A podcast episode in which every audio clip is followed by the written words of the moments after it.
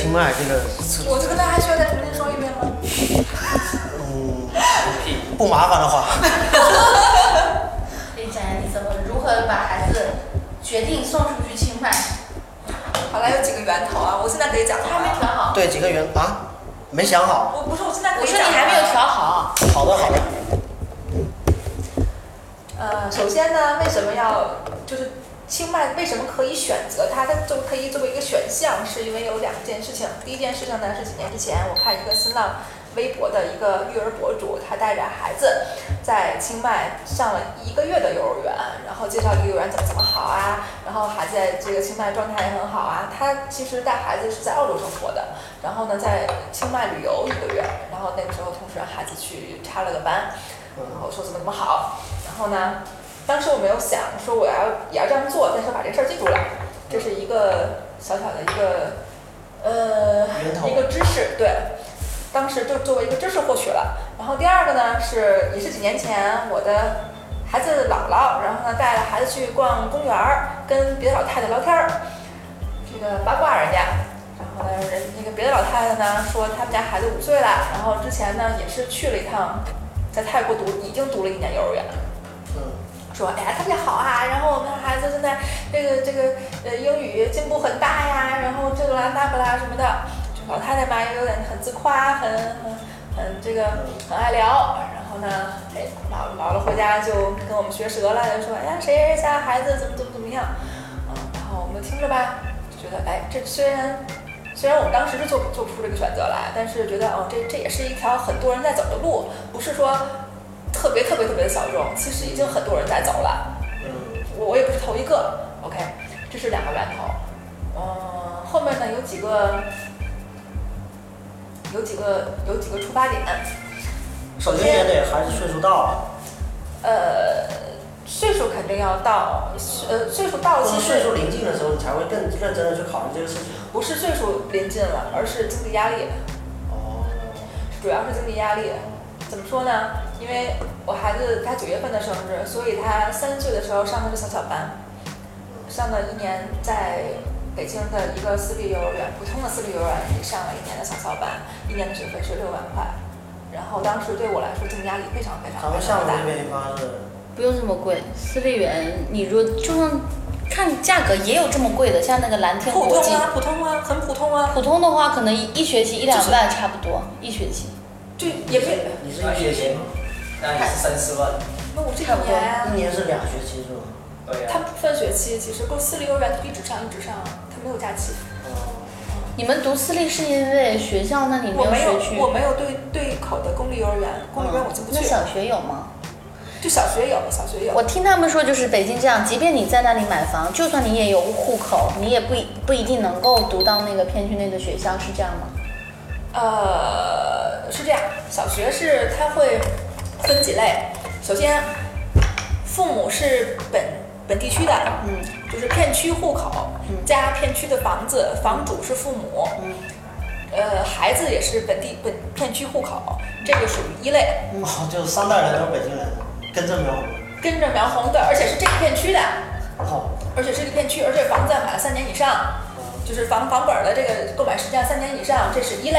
那么按照这样的顺序，比如说，呃，父母片区在这里，这个户口在这里，然后孩子，然后孩子呢也在这里，但是呢，这个房本儿是老人，是四老，然后怎么怎么样，就是二三四类，就后面就往后排，就是各种各种就往后排排排。这个是孩子是北京户口的，一共分六类，这些是按照这个一类一类一类按顺序录取的。第一类先招招进去，然后呢不满招第二类，第二类不满招第三类，这样往下排排排。这些北京的户口都满足了之后，还有一位就是外地户口，在这儿租房啊或者怎么怎么怎么怎么样，啊，基本上是排是是这样排排下去的。如果是热门的学校，一般就是一类就已经 OK 了，就是你即使是你有北京户口在这个片区什么什么什么什么，但你不属于刚才说的那个三代跟在这儿跟着苗红那种，你没戏的。还要看你自己吗？看父母啊，父母的户口是不是在这儿啊？你的父这个要看父母，要看爷那个孩子爷爷奶奶的。爷爷奶奶好像爷爷奶奶不需要看啊，但是这个房子，比如说这个房本儿必须要是父母的名字，就是等等等等好多条件。比如说现在我自己，也差不多吧？比如说我自己家里面，我现在住的那个地方，我的户口在这里，我孩子户口在这里，但是这个房本是我妈的，是孩子姥姥的，我就排不进那个一类去。我现在这这属于属于四类，对，四类都上不了，那那不不不，就是呃，看学位够不够。对，就是热门的学校，就顶级的学校，嗯呃，就是一般一类就满了，你后边的话就进不去。然后呢，就是像一般的学校，比如说我们对口的那种，就是很臭很臭的那种学校，那一般不管不不仅我们这种北京户口的都能进，而且外地户口可能也能进。就是首先要北京户口的前六类都招满了之后，咱们才会招考虑就是外地户口，它是这么排的。那你最终是你确定就是这个事情？我小学还没确定呢，他是因为这么计算了一下，他发现可能去清迈的不是整个我我我计算的不是小学的成本啊，是幼儿园的成本。是啊，幼儿园成本，你会发现它的整个你去清迈，既能够让大家用很舒适的环境，包括二老也可以像类似度假养老一样嘛。我觉得它的费用比比在北京低多了。呃，整体的费用其实是跟这边不相上下，差不太多，但是，呃，性价比就凸显出来了，性价比就很高啊同样的。价位同样的价位，我在那边花的学费加上房租的钱，跟这边的学费完全相比。那么，生活费是差不多的两边。那么我在那边享受到的，不管住住房的条件，不管上学的条件，各个方面都要好的多得多得多。嗯，我在这边，我们我刚才说了，六口人加上两只猫，住，啊，我不好意思跟你们说，就是使用的面积五十平米，嗯，就已经挤到说人都要摞起来的那种程度了。哦。但是那边他们他们可以三个人吧，老两个老人带一个孩子住个大院子啊，就就是天为顶，地为盖，那个天地是反正小孩就有一个特别舒适的打开成长门是太阳雨，一边出太阳一边下雨。就是他们就很嗨啊，对吧？那对，那当然。在北京，我可能奋斗两辈子都不可能给家里面奋斗出那样一个房子来，对吧？但这还是还有两个问题嘛。第一就是说，你当时办出去其实有哪些手续啊？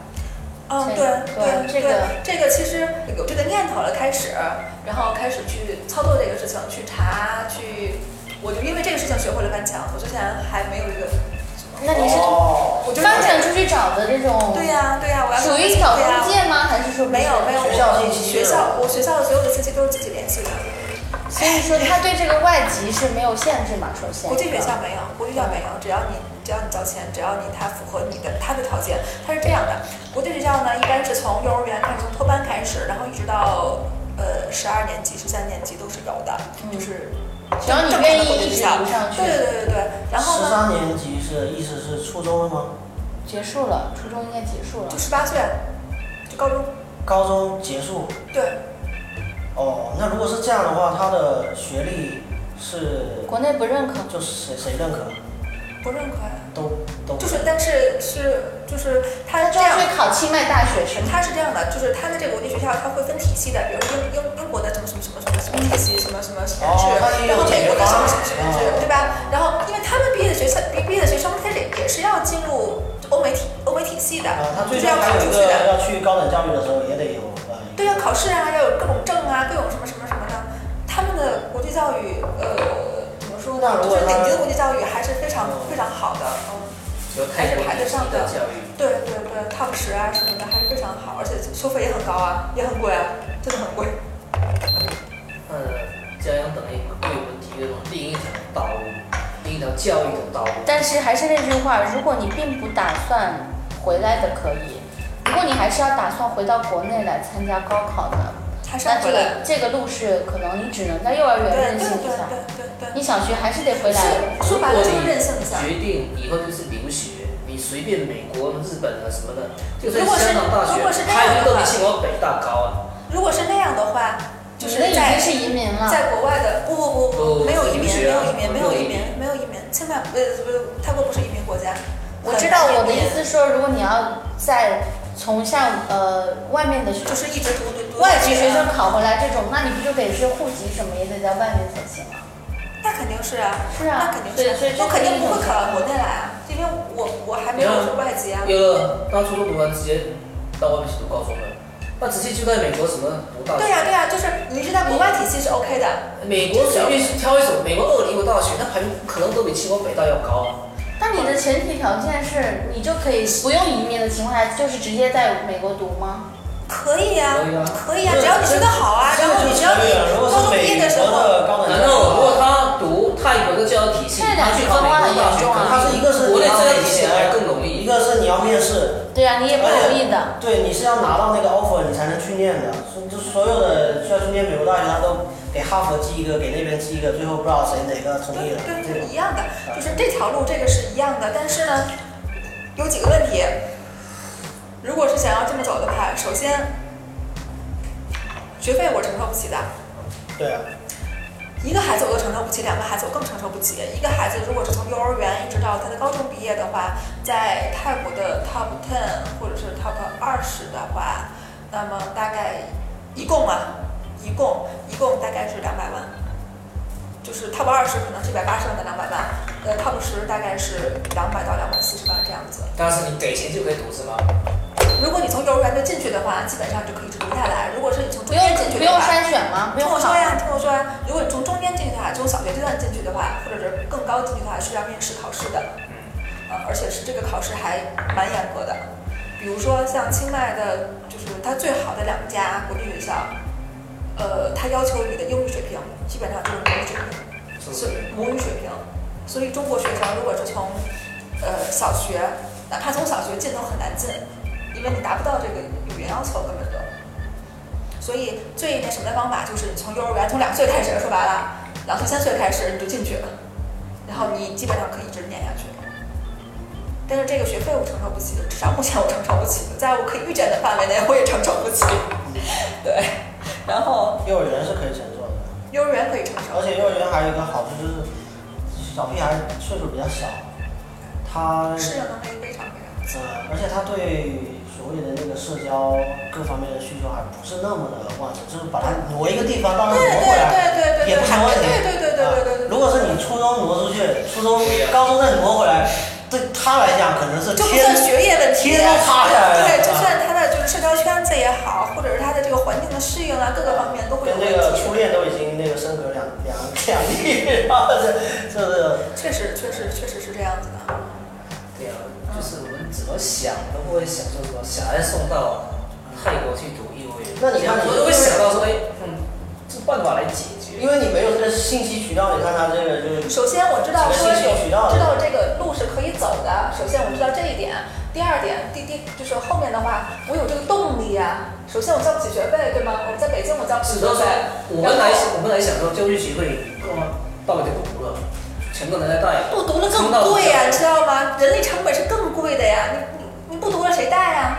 你肯定要家里得需要有人带，对吗？还有个问题的，其实这个这个方案哈，就是现在的小孩儿出到境外去读书，这个方案有很多的中介已经在做了。家长只是因为自己花了比较多的时间去翻墙、去查资料、去联系校方，他把家把中介的费用给省了。自助自助的留学啊，对自助的就已经有很多对我，我另外一个同量产在在我另外一个朋友，其实他就是交了中介费，人家帮他去找学校、申请学校、递交这种资料是一样的，然后再帮你办理办理成你可以出去陪读，我然后也可以怎么样，然后他到那里去再去找一个价位子租房，的关系。如果是送到加拿大那个去念，那个价位不得了。可能也要将近，反正我我我了解的大概是大几万到十万这个样子，啊。那这个市场也蛮大的。所以啊，这其实就是一个产业啊，因为中国人现在太多人想要去外面读书了。不等于用时间，就用金钱去换时间哦。而且他们有有呃，你也要研究这个国家的政策，比如说他可能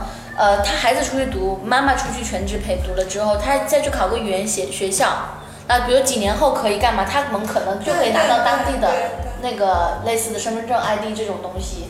所以的话，各国的政策不一样，不一样啊。所以你知道哦，对，我那是什么签证啊？那是对，对我这个接着跟你讲，就是前面的这个前期工作极其的庞大和复杂，就是除了学校之外，哎，就是这条路之外，那么你还要说在怎么在那儿待，对吧？就刚才你说的签证的问题，对，你能在那儿逗留多长时间？对涉及到你不能用旅游签。对，是这样的，就是我们今年的一月份到三月份，我们是用旅游签在那儿待了两个多月，嗯，嗯，相当于一个试水，就是老人带着孩子去玩儿，对吧？然后呢，顺便呢在那边上了一个小托班儿，那个时候孩子四岁，然后上了一个最高就收到四岁的一个幼儿园，就是一个托班儿，呃，那混龄的，他大班就是二到四岁，就是基本上三到四岁吧，他就算最大的了，最大的孩子了。但是因为他之前不属于这个环境啊，然后语言也不熟悉啊，所以他就大学前班上。对对啊对啊，我我我我我我觉得他就是，呃，被被老师照顾的也很好，就那样子就我就可以接受。然后呢，他在那个学校里面，呃，我们在国内找好，然后让他过去，然后姥爷就是姥爷姥爷去看了一下，觉得还 OK，然后让他去在那边念念了两个两个月。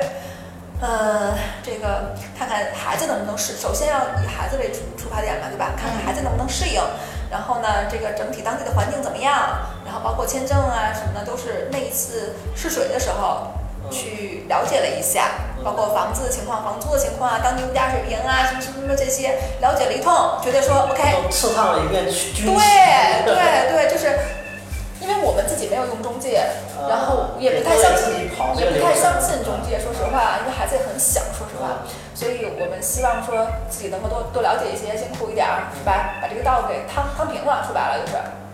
那么试了这两个月之后呢，觉得孩子很喜欢，首先孩子觉得很 OK，然后老人呢也觉得，哎，环境挺好，然后这个呃老师学校很好，老师照顾得很好，那么这个是一条可以选择的路。然后三月份回来了之后呢，我们就一直在考虑说是在国内上还是出去上这个问题，纠结了一个月。然后现在这个期间就已经花了不少费用了，其实，对吧？嗯还好，因为其实这个时间花的费用，其实相当于我去上幼儿园呀，上幼儿园交的钱。我上幼儿园的话，一个月是五千块钱呀，对吧？那我那三个月我花一万五，其实我就就 OK 啦，我就我只能说，也就是因为小幼儿园你还可以这么折腾，对啊，小学是真的非常难了。嗯对呀、对、啊，我所以我就是说，为什么我现在赶紧折腾，是因为我现在还能折腾，我要上学的话可能折腾不了。也当做给了孩子和父母一个很不错的生活体验。是，然后呢，孩子就如果是在这边上了正式的学校，然后办呃入学一年或者以上，然后是可以办留学签证的，不管你孩子多小，两岁也可以。那你怎么去理解和面对，比如说孩子不在父母身边这个问题呢？嗯，因为我们之前不断的实践呀、就是他上了，我不说之前他上了年托班儿嘛，对不对？三岁到四岁吧，上先试一下年托班儿，两个月，然后然后上完这个我托班儿之后，说的我说的不是说孩子能不能适应的问你题。接听我说是这样，就是嗯，上完托班之后呢，到去年九月份的时候再开学嘛，我就没有接着让他上。嗯，我因为我觉得负担不起了，而且呢，姥爷他在这边，因为我生老二了嘛，对吧？老二又很小，然后姥爷需要在家里面去帮我照顾，嗯，那他就不喜欢在家里面，跟跟我们彼此不能说矛盾很多，但是会有各种的不愉快，对对对，会有各种不愉快，他自己又觉得很烦闷，那他心情不好，我们心情都不好，所以我就说，那干脆那你带孩子出去吧，孩子就不要在这儿上幼儿园了，孩子还小，现在又不着急念书什么的，念书家里都可以教啊，就无非就认字啊什么的，一二三，对吗？然后那个时候就姥姥姥爷带着孩子就出门了，什么北戴河待一个月，广西待了一个多月，然后厦门待带着旅游，对对啊，就是纯旅游，纯旅游。然后比如说，也是一个，是不是北方的老爷们儿都特别享受生活啊？有？我觉得北方北方老爷们特别喜欢东南亚，我就觉得啊，然后那个哪儿，那个那个什么，就然后然后泰国待了，待还有一个就是因为这个所谓的教育，就是幼儿园教育好像，呃，是不是可以这么忽略？它不是那么的重要重要啊，需要待在那个课堂里面有样学样的学什么东西。当然你好像往外走，你也旅游也是一个学习从。从符合孩子天性的程度上讲，你这个是没有毛病的。嗯，但符合从符合你要接受中国教育体制的情形下，你不做一些基础积累，那就是有一点问题的。的。就比如说像小野，在幼儿园三年都没有学过任何的汉字拼音写字，那他在一年级的时候，他就会比别的孩子更慢和艰难一点。那为什么因为别的孩子有，为什么小野没有？因为我没有打算让他有这样的童年。我始终觉得，就像我现在暑假，我也虽然不会，你也没带着他游山玩水，去。我当然有啊，但是也差不多了。我没有带他去游学，但是我会我会建议他过他该有的暑假生活。就是我就包括他现在三年级，他即使这次像语文考很差，嗯我也是基本上因为七月份因为要考级走不动，但八月份我们一定是会带他出出国或出境的，就是就是会有这样的，因为我们也会有压力，因为会觉得说别的孩子都在暑假弯道超车预习，我们班就有孩子都是在暑假就把下学期的英语和单词全部就好了的。就是人家就已经起跑了。对，我也想过这个问题，但我我不这么做的原因是两个，因为我的孩子我很了解他，一旦我先给他学了，他可能在课堂上更糟糕了，他更坐不住了。这是我对他，我觉得他不如好好的，该上这个课你就上这个课，该学这个知识你就学这个知识不一样的，，不一样家。长会根据孩子的实际的这个孩子第二个是我真的不愿意说来就是对我真的是因材施教。对呀对呀。第二个是我真的不愿意他从小，我不愿意他从小就真的失去童年，这是我一个一直比较坚持的。我从来也很少跟他谈论过成绩，经常批评一个观点，嗯就说要比在起跑线，根本是不对。不对。其实你想想，但是但是这绝大中产阶级的焦虑的根源啊。但是如果你的是你的焦虑是啊，我再说一句话，你看你们认不认可？所有的焦虑都在于你让孩子不在他该在那个阶段做的事情拼命让他做，这才会焦虑是这样的，是不是如果你让他，你说为什么以前也有很多人问我，孩子到底要不去读小小班？我说，在你人力足够充足可以带的情况下，就不要去读，是的，因为这对孩子的安全感的破坏是非常严重的。但是，就你要想，你要让他成为很多成功的人都是有心理隐疾的。他成功了，但他不是一个很快乐和能获得快乐的他的书还没有看到这儿，你知道吗？就是在这个位置上不不在这个位置上是没有关系有的就是因为自己极大的不安全感，所以能产生了一个创业的领袖或者什么，因为他童年的问题嘛。对对对啊。但是你说这东西，但这样的人 创业不，他这样的人，他的婚姻和家庭也未必幸福，他的下一代也不一定幸福。嗯，他他没办法享受那种松弛下来跟家人在一起的感受，他永远有危机感。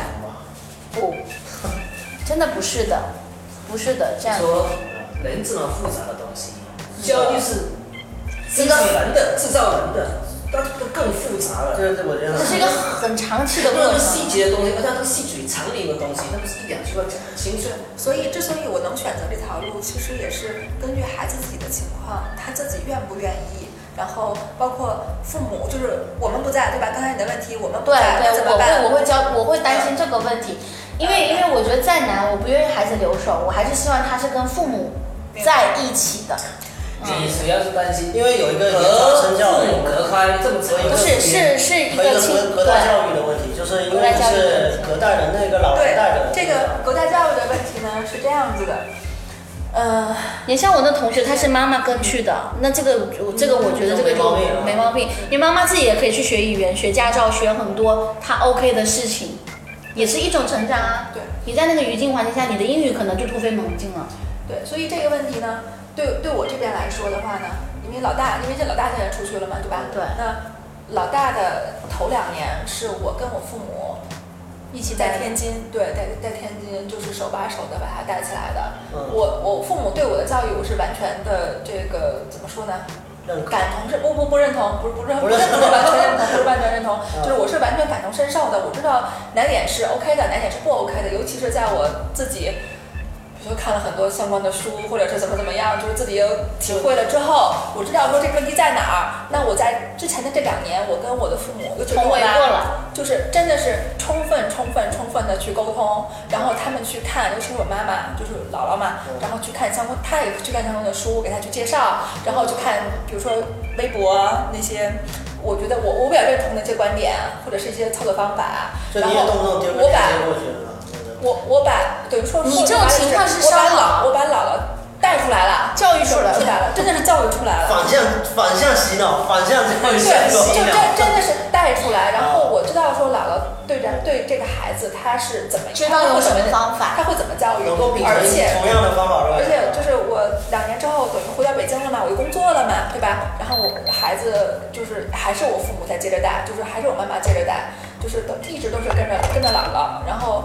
他的姥姥的教育方法，他的比如说该怎么怎么实践，平常我跟他怎么怎么样沟通，就是完全处于一个不不停的磨合、不停的磨合的这样的一个过程当中。那在他呃，就是比如说大家四岁、三三岁多，就是四岁我们要决定要这样去做的时候，我觉得已经磨合的比较符合我的预期。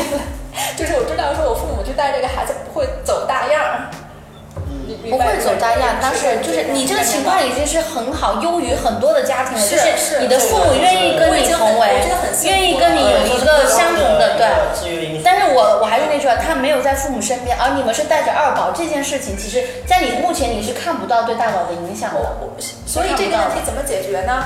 就是，嗯，他是五月份走的嘛，对吧？然后到现在是两个月，所以我当时的计划就是最长两个月，然后父母会过去。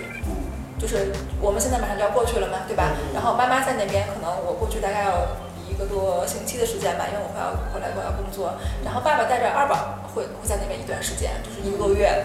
那也有爸爸的陪伴，也有妹妹的陪伴，呃我们就是只能就是弥补一下，就真的是只能弥补一下。这个问题肯定会存在，但是呢，就是怎么说呢？在两当下的情况下，选择最优方案。对啊，就就是两。相权取其轻嘛。这个方案真的是有很多的条件，可能很多家庭是达不到的。对，所以就是说我我当然，比如说像父母如果没办法跟你同为的这种，对，你就根本就不可而且能。而且我父亲英语很好，这一点我就相信百分之九十五就筛掉了，真的。你已经高于那个多少百百分之九十五的家长了，所以你具备你具备可以这么任性一下的条件啊就。是我我能够，姥爷他，我能够容忍姥爷的任性，说的说那什么一点儿，就是他，比如说他说我我不我不想再在在北京给我带孩子，OK，那我可以让你把孩子带出去啊。还有个问题是，怎么样它降低了很多在同一个家庭里面产生的矛盾的的因素啊。对就等于这一方面减轻了。不然如果说隔代三代人都有不，你你们的情绪会传递。如果你爸爸的情绪跟你之间的摩擦，你们会影响到这边两个小的。对，因为我家庭真的氛围太重要了对对每一个孩子来讲原生家庭的情况，我跟我父母的关系其实，在我生孩子之前是不太好的。是妈妈还行是吧？没有那么的融洽。然后包括我之前的婚姻啊，包括因为我小时候对我的教育就是非常非常的高压，非常非常非常非常的高雅。我哦，父母，我父母他自己本身出身就是。就是就是高高级知高高就是高级知识分子家庭，哦然后他们张山下乡，他们十十七岁就下乡了，就是而且那一代人就是咱们这一代人的父母，基本上那个沟通方式是非常强制就是专制的，呃非常父权的，非常嗯刻板的。而且他们认为的唯一出路就是那一个，你必须得按着这条路好好的走。他们的家教非常的严格，非常非常的严格。然后呢，他们觉得孩子就是应该那样的。然后呢，那他们对你们家宝宝会这样吗？所以啊，所以我之前磨合的是什么呢？磨合的不是，就是我我知道他们会把这个孩子教育的很直，我只是说给他磨合的是要怎么教育成这样。就不要再走我的那条路，对吧？不要再重复我的那种教育方式我。听说你的教育目的是那样的，我听说的是以前对自己子女比较严的父母，就是会宠爱是吗做爷爷奶奶了，然后对这些孙子孙女都态度一百八十度转变，就完我也完全没一回事，不会完全没办法归类，这个跟很多的天时地利人和有很大的因素，差太大了没办法归类。就像有的人在离婚家庭成长，他自己的生活观也很不好，但有的人在离婚家庭成长，他可能也 OK 啊，他会自己认为我应该这么这么做。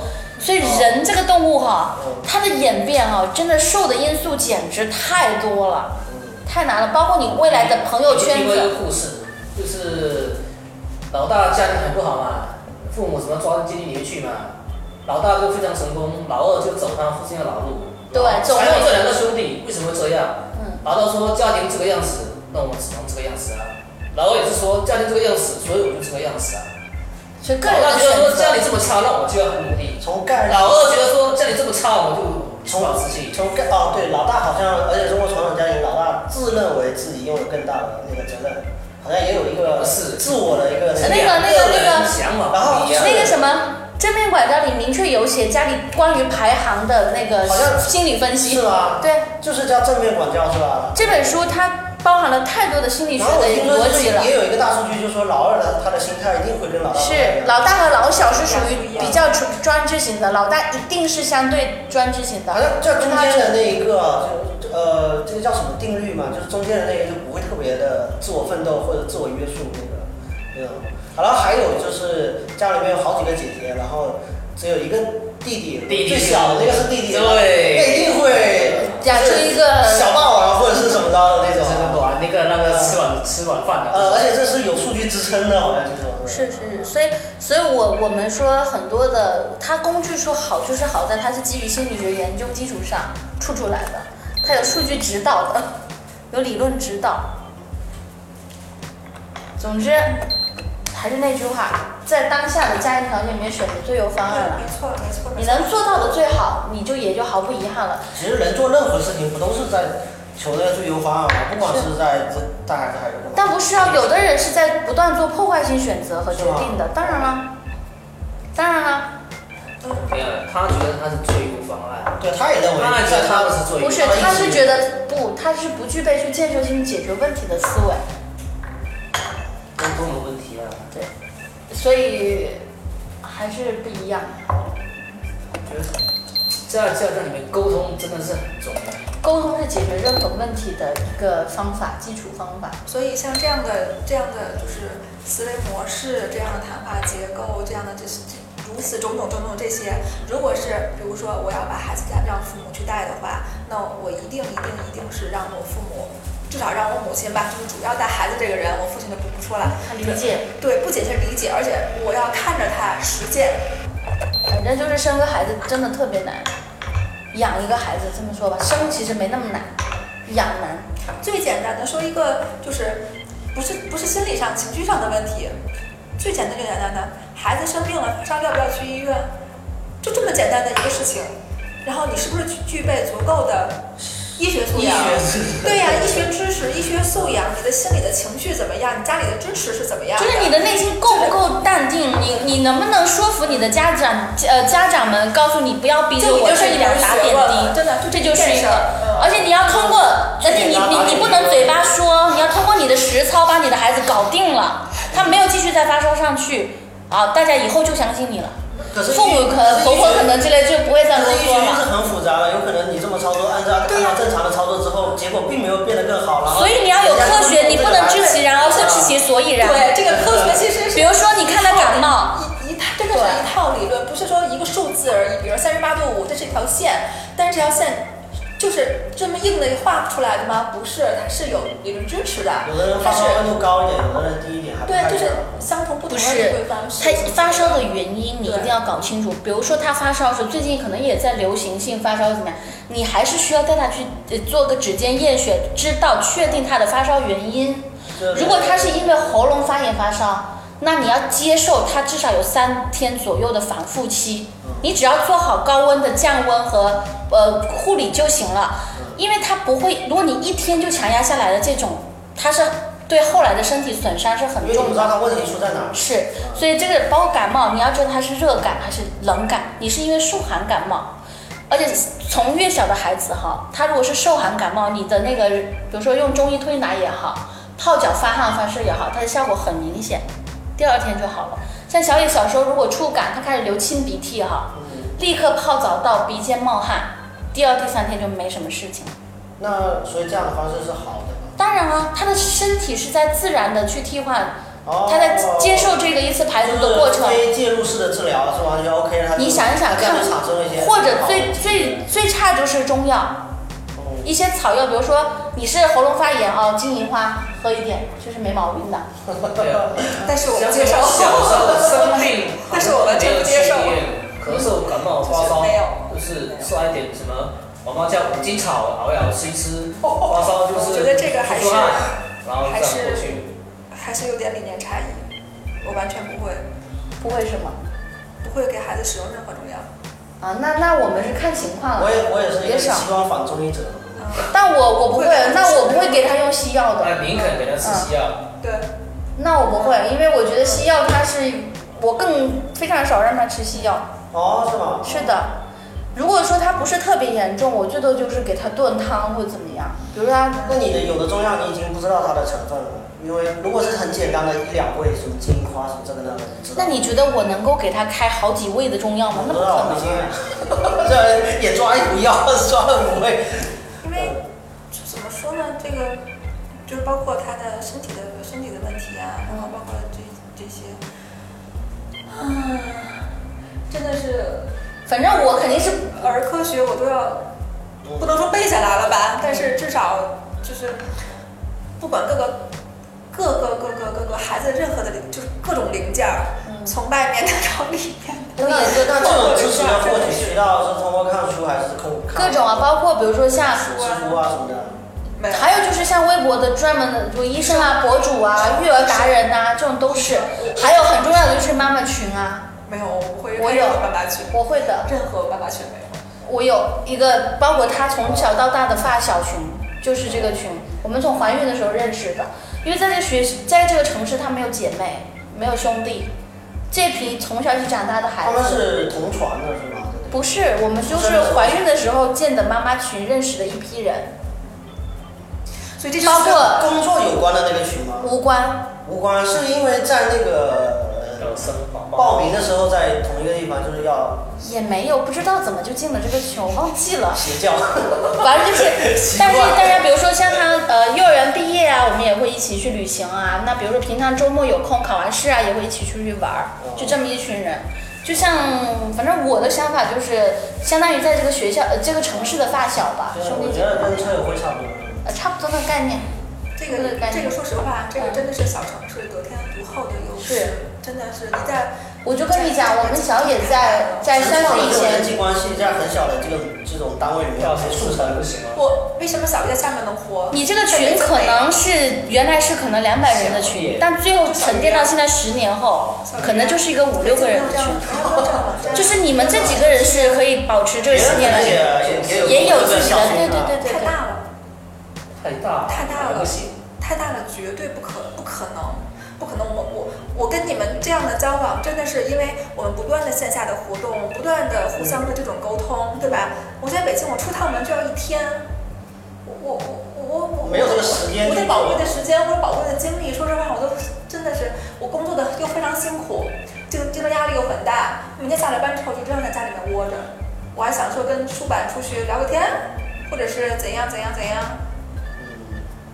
像我们，我跟你说，呃，我们小野在三年，就幼儿园之前，我们有一阶段是没有人带的空窗期。我在我们就是这个妈妈群的妈妈，带着她的儿子在我家帮我带孩子。好不好？现在她当时全职，啊，所以有些时候可能也是跟小城市有关系。我们反正我们已经经营，就是像朋友一样、闺蜜一样的感情。她就可以把她老公丢在家里面，把他的儿子带到我家帮我带。他我还住在临他沂农村从他。从北京来看厦门的情况，如果从厦门再看三四线的话，那三四线更容易找到这种。反而不会亲戚还亲戚的不会，了。因为你家你不缺乏这样子的连接。你在比如说在老家，你随手一丢就是舅舅家、阿姨家，一丢，当然那个比如说舅舅家也有孩子啊，就是但是丢哪都有。不会形成像我们这样的关系，绝对没有在老家，但是关系比你还要牢固，因为是还有血缘关系。那是完全不一样的概念。另就像外一种什么呀？就像我老公家，其实我这种关系特别明显。我老公他家里面就是就是村儿里面的嘛，嗯就是之前这村儿家里他还很小很小的时候家里还有地，你想在北京那就很那什么很偏远了。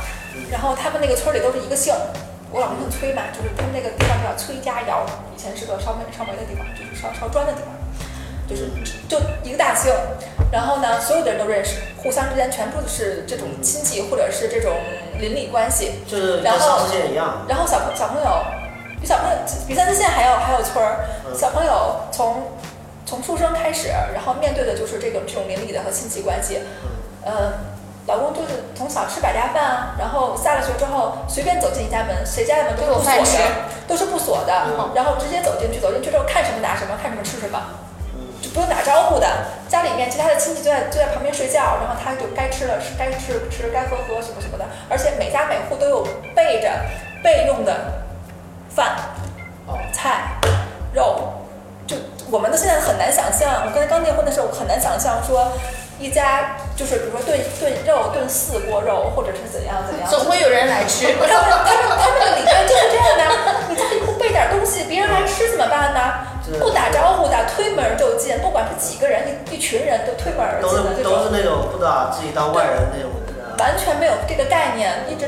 现在，他们就是还是不打招呼就就就串门啊 什么什么的这种。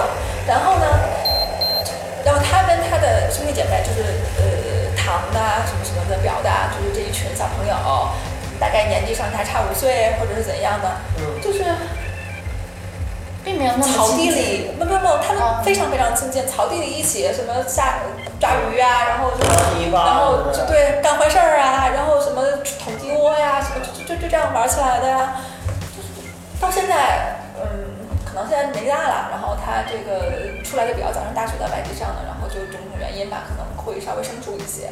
但是这种观念和生活习惯和很多东西都会留下来。啊，就真的是都会留下来。他的那个生活环境，比如他父母就会觉得养孩子有什么，不就丢在邻居家吃吃就对长大了吗？呀，对呀，对呀，对就对，就就就是这样长大的功经验呀的，。有成功经验的。他们觉得照样上大学呀，嗯，对吧？而且上的还不不是一个很差的。很差很差很差的学校吧？他们觉得孩子就是这样长大的呀。就很多很多。然后你你孩子就是应该扔在亲戚群里面才能长大。你你在就是我们住在厂主城里面嘛，对吧？嗯就是这个他们管去北京叫就是去城里叫去北京，他们不认为他们在北京，哦，就是那就是我们养在城城里面，他们觉得就是就有问题。就是像你把孩子丢回老家去养，对对，他们觉得说他们在那边挺好的，然后环境又很好，然后又有很多人帮忙啊什么什么的，他们一直不能理解我为什么不把孩子放在放在他们家养。一样啊，就像我们有时候我妈以前也会说啊，那你把孩子送回家里来带嘛。但是这个就不是我要的，还是所以我我经历了就是很幸运，你我们都可以坚持我们想要的养育方式，因为我的父母能帮忙。如果我父母不能就基于各种条对件下，我们能那坚我可能持下来也。会要不断的刷新自己的底线，对吧？你的你的那个底线在这儿，你知道吗？根本都就啊，就什么对吧菜什么装了什么的，这个简直就是真的不是我们底线在哪儿？你看看，你懂了吧？你还认为底线很？快七点了，你要注意一下时间，我也差不多要走了。你八点得到机场吧，至少八点得到机场吧，七点半得出发吧。是，